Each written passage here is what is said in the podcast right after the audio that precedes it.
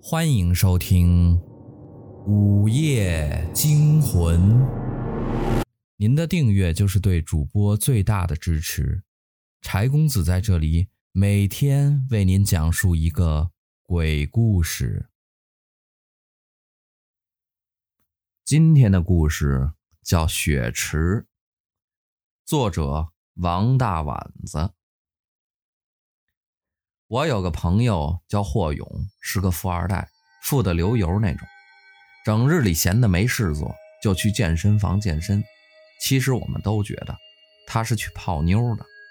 后来不知道发什么神经，过了一段时间，竟然自己盘下来一个健身会所，带游泳池的那种，要自己经营，还非得要给我们这帮朋友一人办一张 VIP 卡。不过他的健身会所在北边，离我太远，我从来没去过。一天，他惊慌失措地给我打电话，让我务必去一趟他的健身会所，说有奇怪的事儿发生。我说：“怎么了？见鬼了？你来了就知道了。”因为他那地儿离我实在太远，我不爱动弹，就拖了两天没去。没想到第三天，霍勇竟然派了专车过来接我。看来这事儿对于他来说是真的很急了。等我到了会所，见到他的面，不由得吓了一跳。上次见面，他还是肤白貌美的小鲜肉，不过一个月没见，竟然变成了焦黄的老腊肉，脸瘦得脱了相，而且脸色蜡黄，眼圈很黑，一看就是纵欲过度啊。大碗儿，你救救我呀！一见到我，他就像抓住了一根救命稻草，有气无力地喊道：“我说，大哥啊，你应该找老中医给你开两副补肾的药，找我恐怕是没用吧？”霍勇说道：“大碗儿，你就别开玩笑了，我知道我是被脏东西缠上了。那个泳池，那个泳池。”有古怪，到底怎么回事？你先跟我说说，你是怎么把自己搞成这副样子的？霍勇说，他接手这个会所的第一天，泳池的水循环系统就出现了故障，他找了个人来维修，结果在下面的管道里发现了一块古里古怪的石头。虽然维修的人说水循环系统的故障，跟这块石头无关，但他还是让人将那块石头清理出来。然后那天晚上，他就做了一个奇怪的梦，梦见一个漂亮的姑娘跟他道谢，说谢谢他，还他自由。第二天醒来，霍勇并没有将这个梦放在心上，只是有点惊叹梦中那女孩的容颜。说实话，他泡过不少的女孩。包括一些影视小花和十八线的嫩模，都没有一个能比得上梦中的女孩。她身上仿佛有一种魔力，吸引着他，竟让他隐隐期待还能在梦中与她相遇。可能是日有所思，夜有所梦。第二天晚上，那漂亮女孩果然又来到了他的梦中。这一次，霍勇决定跟她表白。反正那些情话都是他说过无数遍的，他张嘴就来。没想到那女孩竟然没有拒绝。就这样，两个人在霍勇的梦中就做起了羞羞的事儿。早上醒来，梦中的情景是那样的真实，特别是浑身疲乏的感觉，让他觉得昨晚的酣战都是真的。就这样，从那天起，每天晚上。女孩都会来梦中跟霍勇欢好。这样的日子过了大概二十多天，而霍勇呢，也以肉眼可见的速度衰弱下去，直到他身边的人提醒他，才感觉到事情有些不对劲。于是，在有一天晚上的梦里，他问女孩到底是谁，为什么会找他，是不是想害他？那女孩见霍勇质问她，就嘤嘤地哭了起来，说：“原来之前霍勇说的情话都是在骗她，哭着哭着，女孩娇媚的面颊竟然一块一块的往下掉肉，一个眼球也被眼泪冲了出来，掉在了地上。霍勇吓得魂飞魄散，拼命想从梦中醒过来。那女孩却上来抱住他，苦苦哀求他不要走，不要离开他。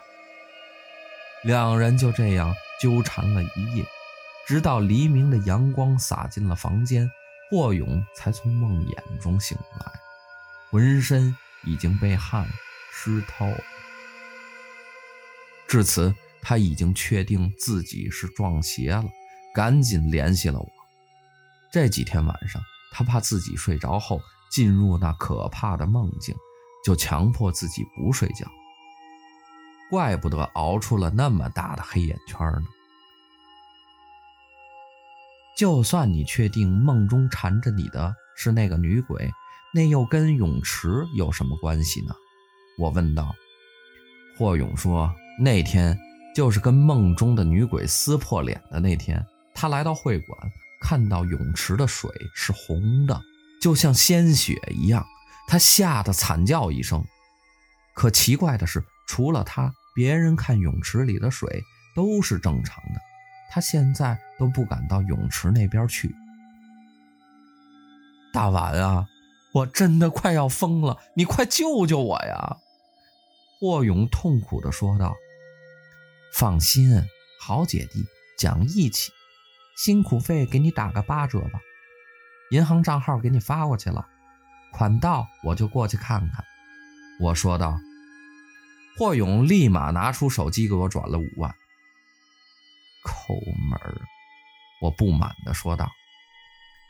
你放心，你给我看好了，我再给你转五万。我看他气若游丝的样子，还不忘算计，鄙夷地翻了个白眼。走吧，带我去看看。”我说道。“别别，我不想去，让经理带你过去吧。”霍勇眼里全是惊恐，表情就像见了鬼一样。会所经理带着我到了游泳区，这边有几个泳池，看着没什么异样，水是正常的，游泳的人还挺多。我想了想，还是开了天眼看看。不错，那池水果然如霍勇说的，变得血红血红的，而且看着怨气翻腾。看完泳池后，我回到大厅，霍勇还歪在沙发上。我看着他说道：“确实有问题。我问你，你从泳池管道里弄上来的那块石头呢？还在不在？”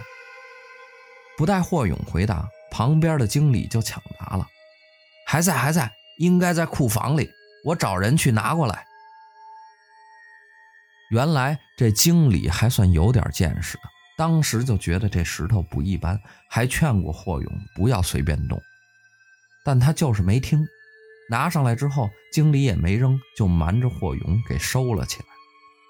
片刻的功夫，店员就把那块石头拿过来了，大概巴掌那么大，上面还雕刻着很多符号。怪不得经理当时坚持要把它留下来。这上面的符号是一种符咒，用来镇压怨灵的。霍勇听说泳池里有怨灵后，吓得腿都软了。当天晚上，等健身会所打烊之后，我让店员将泳池的水抽干，感受了一下怨气的来源。我让他们把泳池底下的一个地方刨开，刨开后。一具女尸赫然显现出来，我让所有人撤到大厅去，然后在尸体周围摆了个法阵。几股阴风过后，一个女鬼在泳池里出现了。她看到尸体，站在旁边哭了好一会儿。你有什么冤屈，就说给我听听，我和霍勇会帮你伸冤的。俗话说。冤有头，债有主，你不要再纠缠霍勇了。我对着女鬼说道。女鬼听了后点点头说：“其实我没有想害他，我只是太太孤单了。”听他说来，也是一个可怜人。他叫林丽，从小父母离婚，都不怎么管他。大学毕业后，他找了一份售楼的工作，因为工作认识了来买房的谭兵，也就是健身会所的第一任老板。在谭兵的追求下，他陷入了爱河。从小缺爱的他，很想有一个自己的家，于是他就跟谭兵同居了，就住在谭兵新买的房子里。谭兵对他很好，却迟迟不向他求婚。后来他才知道，谭兵竟然是有老婆的，孩子都两三岁了。他恨他，却又不甘心离开他，于是天天跟谭兵逼宫。却不知道这样只是更快的将他逼走而已。那段时间，谭兵借口忙着装修新开的游泳会所，也不怎么联系他。一天，他实在忍不住，跑来找他，两人发生了激烈的争吵。谭兵失手将他从泳池上推了下去，他的后脑勺砸在地砖上，淌出了殷红的鲜血。其实。他当时只是昏迷过去，并没有死，但不胜其烦的谭兵在那一瞬间却起了歹念，想让他永远消失。就这样，他被活活的封在泳池底下，窒息而死。他刚成为鬼魂的时候，怨气很重，闹了好几回，却被谭兵请来的符咒。封在了泳池里。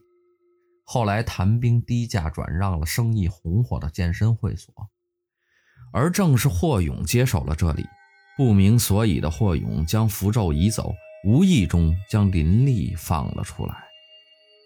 林丽说：“他在梦中迷惑霍勇，本来是想让他帮自己报仇，没想到霍勇察觉到他是鬼魂之后，就怕的要死，再也不跟他好好沟通了。”了解了事情的原委后，我让他耐心等待一下，我们会给他一个交代。法事结束后，我就让霍勇报警了。后来警方调查之后，将正准备移民的谭兵抓捕归案。我将这个消息通知了林立，他很开心。我问他还有什么未了的心愿，他说还想再见霍勇一面。我心想。难道他真的对霍勇动心了？还真是个多情的女鬼呀！将林丽送去投胎后，这件事儿就告一段落。霍勇也无心再经营这家会所了，想转让出去。只是这里出过命案的事儿已经传了出去，降价到比他接手时还低了一半，也没人愿意接盘。霍勇哀叹。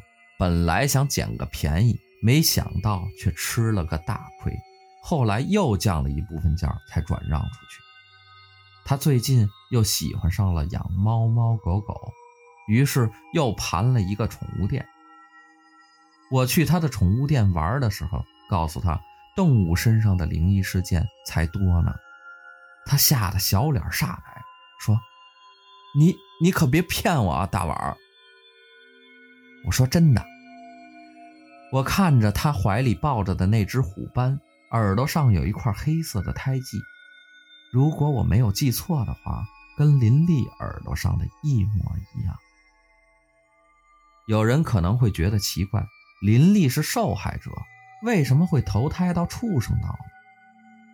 那是因为林丽虽然一开始是被蒙蔽做了小三儿，但后来知道谭兵有家有室之后。还纠缠不清，给自己造了业。后来做鬼的时候，又蛊惑霍勇，害得霍勇差点精尽人亡。总之，总之，做过的孽，一桩一桩桩，一件一件件，都会都会报回来的。只是有时候，凡人凡人看看不了长远，所以会疑惑，为什么为什么好人没好没好报，坏人坏人却活得活得好好的。切记，且记住，因因果看看三世，谁谁又能逃逃得过因因果呢？